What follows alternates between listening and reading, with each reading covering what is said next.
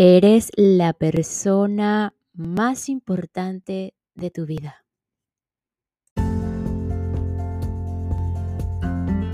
Hola, hola, quien te saluda Carla Berríos en Cabe en Unión Live, un podcast creado a partir de un propósito vital en donde encontrarás diversas herramientas para ayudarnos juntos en este camino de sanación y así recordar el verdadero ser.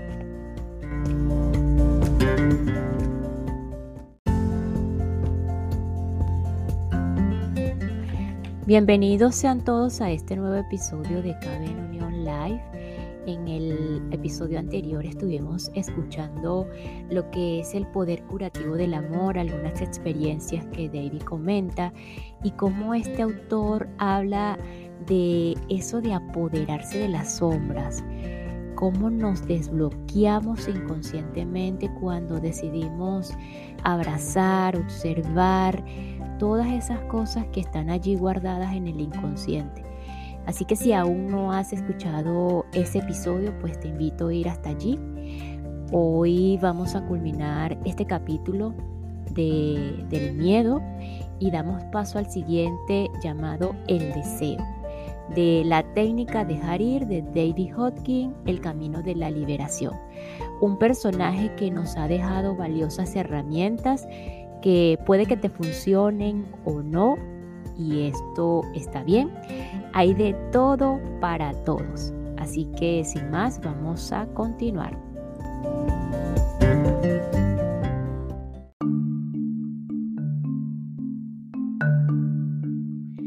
La culpa. Una forma particular de miedo es la culpa. Siempre está asociada a una sensación de injusticia y castigo potencial, sea real o producto de la fantasía. Si no se recibe el castigo del mundo exterior, se expresa como un autocastigo emocional. La culpa acompaña todas las emociones negativas, así donde hay miedo, hay culpa. Si tienes un pensamiento culpable y cuentas con alguien para probar tu fortaleza muscular, verás que el músculo se debilita al instante. Tu hemisferio cerebral se desincroniza y todos tus meridianos energéticos se desequilibran. La naturaleza, por tanto, dice que la culpa es destructiva. Si la culpa es tan destructiva, ¿por qué se le dedican tantas alabanzas? ¿Por qué los supuestos expertos la consideran beneficiosa? Por ejemplo, un psiquiatra escribió un artículo en el que decía, la culpa es buena para ti, en referencia a lo que él llama la culpa apropiada. Echemos un vistazo a todo lo que realmente rodea la culpa y veamos si estamos de acuerdo o no. Al cruzar la calle miras a ambos lados para ver si se acerca algún coche. ¿Cómo llegaste a esto? Cuando eras niño te dijeron que era malo cruzar la calle. Vemos que la culpa sustituye el sentido de la realidad en una mente sin desarrollar como la de un niño. Se trata de un comportamiento aprendido que supuestamente tiene un valor práctico, impedir un error mayor o la repetición de uno anterior. El 99% de la culpa no tiene nada que ver con la realidad. De hecho, las personas más piadosas, mansas y sencillas a menudo están llenas de culpa. En realidad, la culpa es, es autocondena y negación del propio valor como ser humano. La culpa es tan frecuente como el miedo hagamos lo que hagamos, nos sentimos culpables. Una parte de nuestra mente dice que deberíamos estar haciendo otra cosa o que deberíamos estar haciendo lo mejor. Deberíamos obtener una mejor puntuación cuando jugamos al golf. Deberíamos leer un libro en lugar de ver televisión. Deberíamos hacer mejor el amor, cocinar mejor, correr más rápido, crecer más, ser más fuertes, más inteligentes, más educados. Entre el miedo a la vida y el miedo a la muerte está la culpa del momento. Tratamos de escapar de la culpa volviéndola inconsciente mediante la supresión, la regresión o la represión, proyectándola en los demás y escapando. Sin embargo, ser inconscientes de la culpa, entre comillas, represión, no la resuelve. La culpa reaparece en forma de autocastigo a través de accidentes, mala fortuna, la pérdida del puesto de trabajo o las relaciones. Los trastornos físicos y enfermedades, el cansancio, el agotamiento y las múltiples formas que la mente inventa para catalizar la pérdida del placer, la alegría y la vitalidad. La culpa representa la muerte, tal como el amor representa la vida. La culpa es parte del pequeño yo y subyace a nuestra voluntad de creer cosas negativas con respecto a nosotros mismos. Un comentario negativo de alguien cercano destruye inmediatamente la felicidad y la alegría del día. Probablemente sin la culpa no existiría la enfermedad física. La culpa es una negación de nuestra inocencia intrínseca. ¿Por qué nos sucede tanta basura? ¿O por qué nos seduce tanta basura? Perdón no es nuestra misma inocencia?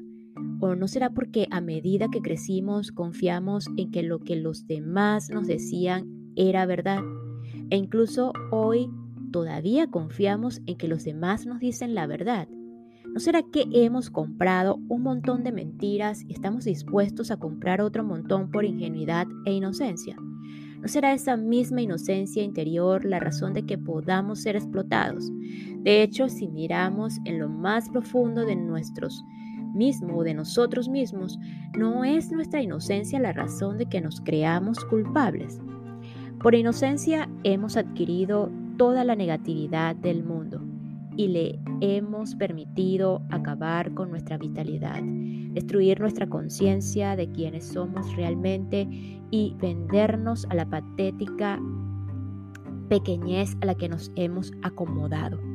En nuestra inocencia e indefensión de recién nacidos sin discernimiento, fuimos programados como ordenadores. Ver esto significa hacerse consciente, Oímos hablar de los programas de toda la conciencia y de los seminarios para expandir la conciencia. ¿Qué quiere decir esto? tener algunas fórmulas complicadas, dejarnos programar por la idea de otros sobre la verdad mística. La mayoría de los programas sobre la conciencia se reducen a este punto esencial, darse cuenta de lo que estamos comprando, de lo que aceptamos diariamente. Echemos un vistazo a lo que ya está programado en nosotros y comencemos a cuestionarlo, desarmarlo y soltarlo. Despertemos y liberémonos de ser explotados y esclavizados por la programación negativa del mundo. La veremos de tal como es, un intento por parte de otros de controlarnos, explotarnos, sacarnos, sacarnos dinero y conseguir nuestros servicios, energía o lealtad y decatar nuestra mente. Los mecanismos por los que esto sucede han quedado bellamente ejemplificados en la película Tron, en la que la función del control central era esclavizar mediante la programación progresiva. Cuando entendamos la verdad de cómo ocurre la programación, veremos que somos el ordenador puro y en blanco. Somos el espacio inocente en el que se produce la programación. Cuando nos demos cuenta de todo esto, nos enfadaremos, pero la ira es mejor que la resignación, la apatía, la depresión y el dolor. Significa tomar las riendas de nuestra mente. En lugar de entregarlas a la televisión, los periódicos, las revistas, los vecinos, las conversaciones en el metro, las observaciones casuales de la camarera, la basura interior y exterior. Cuando descubramos que nuestros bancos de memoria están llenos de basura, tendremos mucho menos miedo. Disfrutaremos de empezar a dejar que los sentimientos surjan, los veremos como son, limpiaremos toda la basura y la dejaremos ir. Una vez que miramos profundamente dentro de nosotros mismos y encontramos esa inocencia innata, dejamos de odiarnos, de condenarnos y de suscribirnos a la condena de los demás y a sus sutiles intentos de negar nuestro valor como seres humanos. Es hora de retomar nuestro poder y dejar de darlo a cualquier estafador que suscite nuestros temores para sacarnos un poco de dinero suelto del bolsillo o esclavizarnos para su causa y vivir de nuestra energía. Entonces será fácil alejarse de todo ese miedo porque tendremos el poder de elegir. Tememos que el viaje del descubrimiento interior nos lleve a una verdad terrible, horrible. Al programar nuestras mentes, esta es una de las barreras que el mundo ha establecido para impedir la búsqueda de la verdad. Hay una cosa de la que el mundo no quiere que nos enteremos y es la verdad acerca de nosotros mismos. ¿Por qué? Porque entonces seremos libres. Ya no podremos ser controlados, manipulados, explotados, agotados, esclavizados, encarcelados, vilipendiados o desprovistos de nuestro poder. Por lo tanto, el viaje interior de descubrimiento está envuelto en un aura de misterio y premoniciones. ¿Cuál es la verdad acerca de este viaje? La verdad es que a medida que avancemos hacia el interior y descartemos una ilusión tras otra, una mentira tras otra, un programa negativo tras otro, nos volveremos más y más ligeros la conciencia de la presencia del amor se hará cada vez más fuerte. Viviremos la vida como o con un, un esfuerzo cada vez menor. Desde el principio de los tiempos los grandes maestros han dicho que hay que mirar dentro y encontrar la verdad, porque la verdad de lo que realmente somos nos hará libres. Si lo que vamos a encontrar dentro de nosotros mismos fuera algo de lo que sentirnos culpables, algo podrido, malo y negativo, no nos habrían aconsejado mirar ahí todos los maestros del mundo. Por el contrario, nos habrían dicho que lo evitáramos a toda costa. Descubriremos que todas las cosas que el mundo llama el mal, entre comillas, están en la superficie, en la capa superior, externa y delgada. Debajo de esos errores hay malentendidos. No estamos podridos, solo somos ignorantes. A medida que soltamos el miedo culpable y la energía que lo acompaña, las enfermedades físicas y los síntomas comienzan a desaparecer. La capacidad de amarnos regresa en forma de un progresivo aumento de la autoestima y con ella viene la capacidad de amar a los demás. La liberación de la culpa desencadena una renovación de la energía vital. Esto puede observarse dramáticamente en muchas personas que se convierten a través de la experiencia religiosa. La repentina liberación de la culpa por medio del mecanismo del perdón es responsable de miles de recuperaciones de enfermedades graves y avanzadas. Es irrelevante si estamos o no de acuerdo con el concepto religioso. Lo importante es que al alivio de la culpa lo acompaña un resurgir de la energía vital, el bienestar y la salud física. Cuando se trata de sanar y aumentar la salud emocional, vale la pena ser paranoico. Nos volvemos conscientes de todos los traficantes de culpas que ha habido en nuestra vida y de sus deleterias influencias. Podemos preguntarnos si, nos, si no lograríamos la misma motivación o comportamiento a partir del amor o no del temor y la culpa. ¿Es la culpa la única razón por la que no apuñalamos a nuestro prójimo?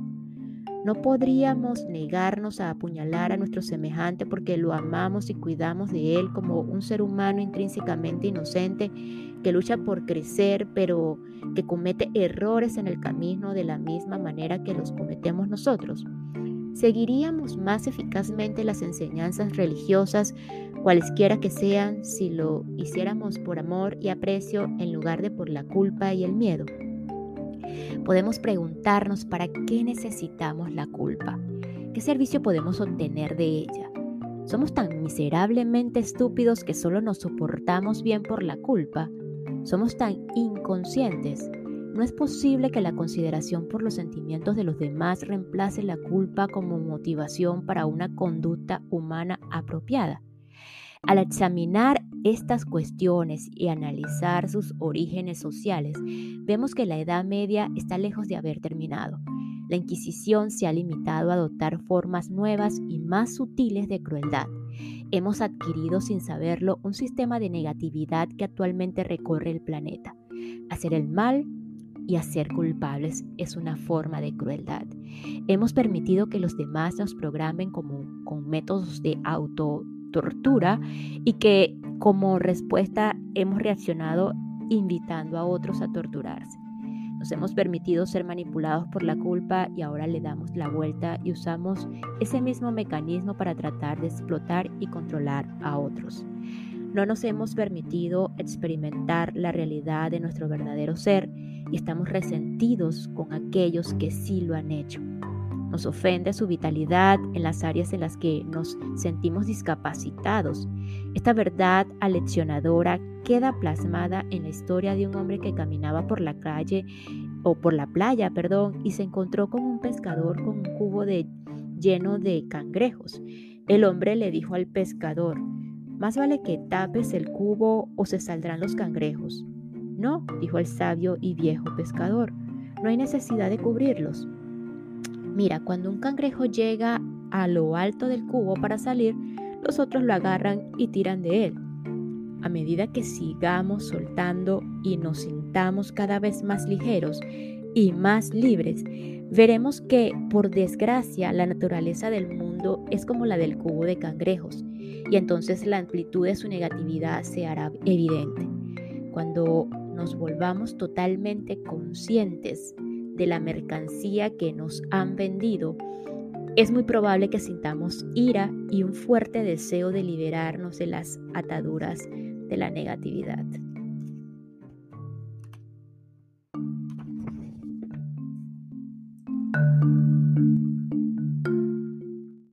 Y esta pequeña pausa es para enviar un saludo y agradecimiento a todos los que me escuchan y se encuentran en Rumania o en Rumanía, específicamente Județul Galati, București, Constanța, Ilfo, județul Braila, județul Dambovita y Old.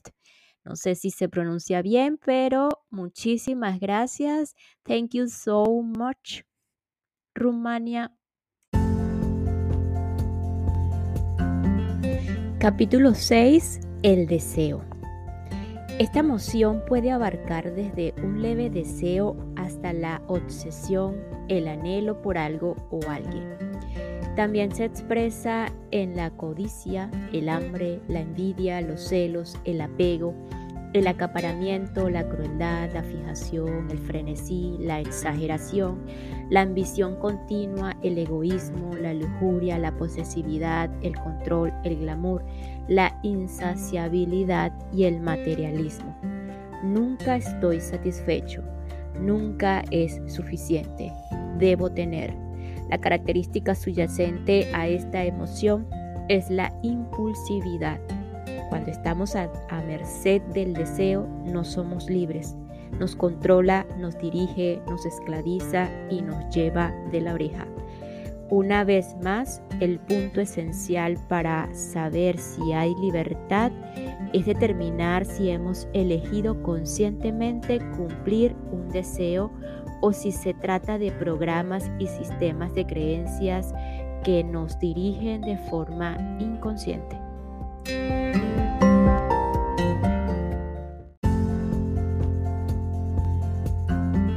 El deseo como obstáculo. No se suele comprender bien la función de querer y desear. La ilusión principal se revela en la afirmación, la única manera de conseguir lo que quiero es deseándolo. Si suelto mi deseo, no lo conseguiré. En realidad lo cierto es lo contrario. El deseo, especialmente el deseo intenso, es decir, el anhelo, con frecuencia nos impide conseguir lo que queremos. ¿Por qué es así? Si algo llega a nuestra vida es porque lo hemos elegido. Es el resultado de nuestra intención o de habernos decidido por ello. Ha llegado a nuestra vida a pesar del deseo. Desearlo fue un obstáculo para su realización o adquisición. Esto se debe a que desear significa literalmente yo no tengo. En otras palabras, si decimos que deseamos algo, estamos diciendo que no es nuestro y así ponemos una distancia psíquica entre nosotros y lo que queremos. Esta distancia se convierte en un obstáculo que consume energía. Lo imposible se vuelve posible en cuanto nos rendimos totalmente. Esto se debe a que el ansia bloquea la recepción y produce el miedo a no conseguirlo. En esencia, la energía del deseo es la negación de que lo que queremos es nuestro con solo pedirlo. Esta forma de considerar el logro, el logro de metas difiere de la que estamos acostumbrados por la programación del mundo. Asociamos la ambición y el éxito con el trabajo duro y las virtudes, virtudes clásicas de la ética protestante. Estas incluyen el sacrificio, el ascetismo, grandes esfuerzos y mucho empeño, constancia, apretarse el cinturón y la severidad del trabajo duro. Así, el panorama se presenta difícil, ¿cierto? Bueno, lo es. Se trata de luchar y la lucha produce el bloqueo que el deseo pone en nuestro camino. Comparemos esta manera ardua de lograr las metas en los niveles bajos de conciencia con un estado de conciencia más elevado en el que hemos reconocido y entregado el deseo. Así alcanzamos un estado más libre en el que lo que elegimos se manifiesta en nuestra vida sin esfuerzo.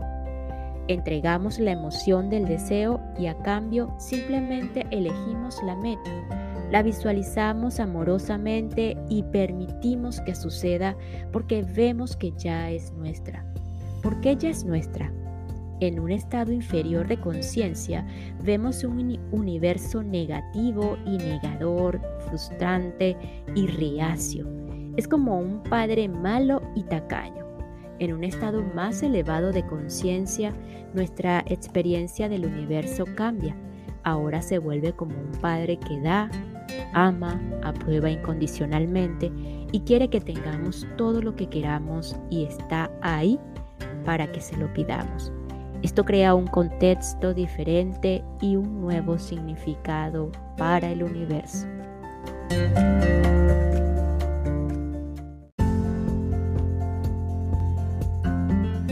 Y nos despedimos de este episodio con la siguiente frase. La liberación de la culpa desencadena una renovación de la energía vital.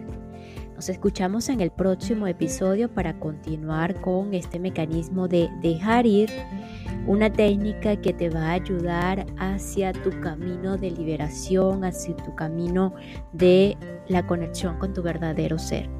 Sea o no funcional para ti, si estás aquí, muchísimas gracias. Gracias y gracias.